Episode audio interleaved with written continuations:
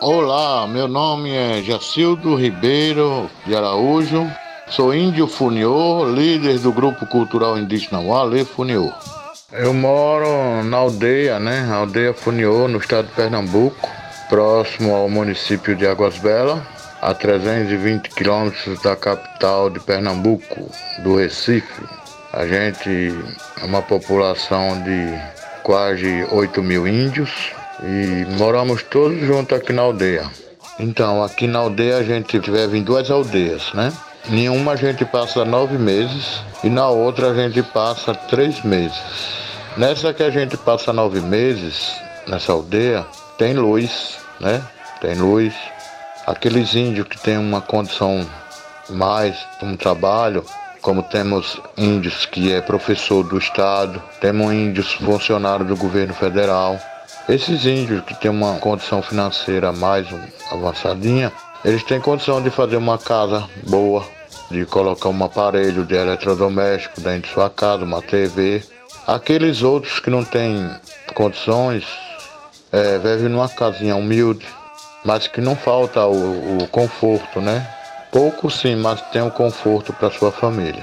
Nessa de nove meses tem luz, a gente tem luz, tem TV, né? Tem telefone. Nessa de nove meses, nessa aldeia que a gente passa nove meses, a gente pode beber.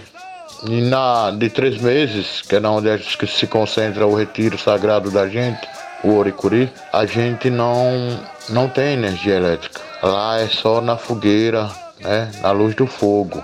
Lá a gente vive bem reservado mesmo, né? Lá não temos luz, lá não podemos usar celular, lá não podemos ingerir bebida alcoólica, não podemos namorar com as nossas mulheres e vivemos em harmonia mais com a natureza. A cidade é dentro da área indígena da gente, dentro do território indígena, território dos Funiô. Então, é, a aldeia ela fica muito próxima da cidade. Inclusive, tem algumas casas aos arredores da aldeias que vive o pessoal da cidade. Mas a gente é, se dá muito bem com o pessoal da cidade, né? E também a gente recebe visita, né? Do pessoal de fora, né? Pessoal do Rio de Janeiro, pessoal de Brasília, pessoal do Recife, de, das capital do Brasil. Por conta da das visitas que a gente viaja, mês de abril, né? Todo ano, mês de abril, a gente viaja em busca da venda dos artesanatos da gente. E ali a gente consegue fazer um monte de amizade com o pessoal não índio, né? Que vem visitar a gente, passar uns dias aqui com a gente.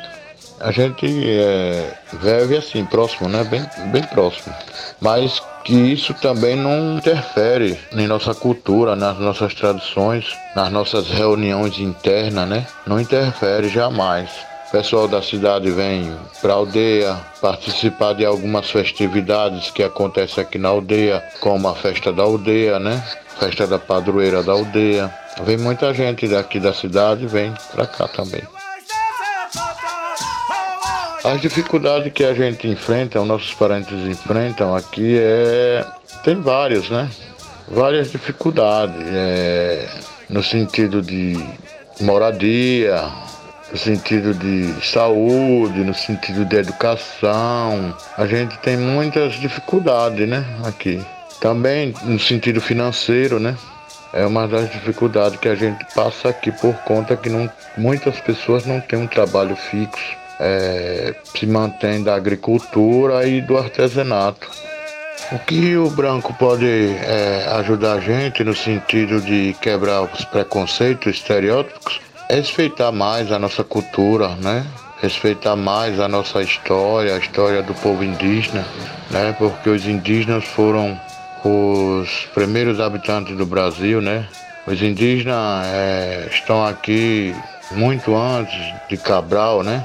Então, o que os brancos podem fazer para ajudar a quebrar esse tipo de preconceito é respeitando e valorizando cada vez mais a história desse povo milenar que são os povos nativos, né, os povos indígenas do Brasil. E procurar é, ensinar as crianças a olharem de outras formas para os povos originários dessa terra, né, que somos nós os indígenas.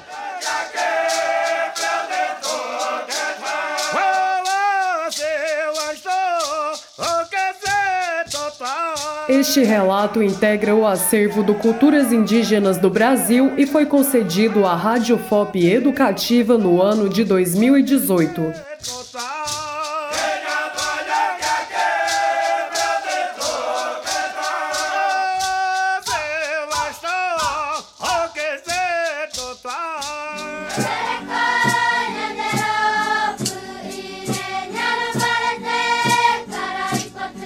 Vozes dos Povos Originários do Brasil. Direção: Glaucio Santos, Helena Azevedo Paulo de Almeida e Cimei Gonderim. Roteirização: Jennifer Santos Ferreira e Samuel Reis. Produção: Sistema UFOP de Rádio e Roquete Pinto Comunicação Educativa. Realização: Universidade Federal de Ouro Preto.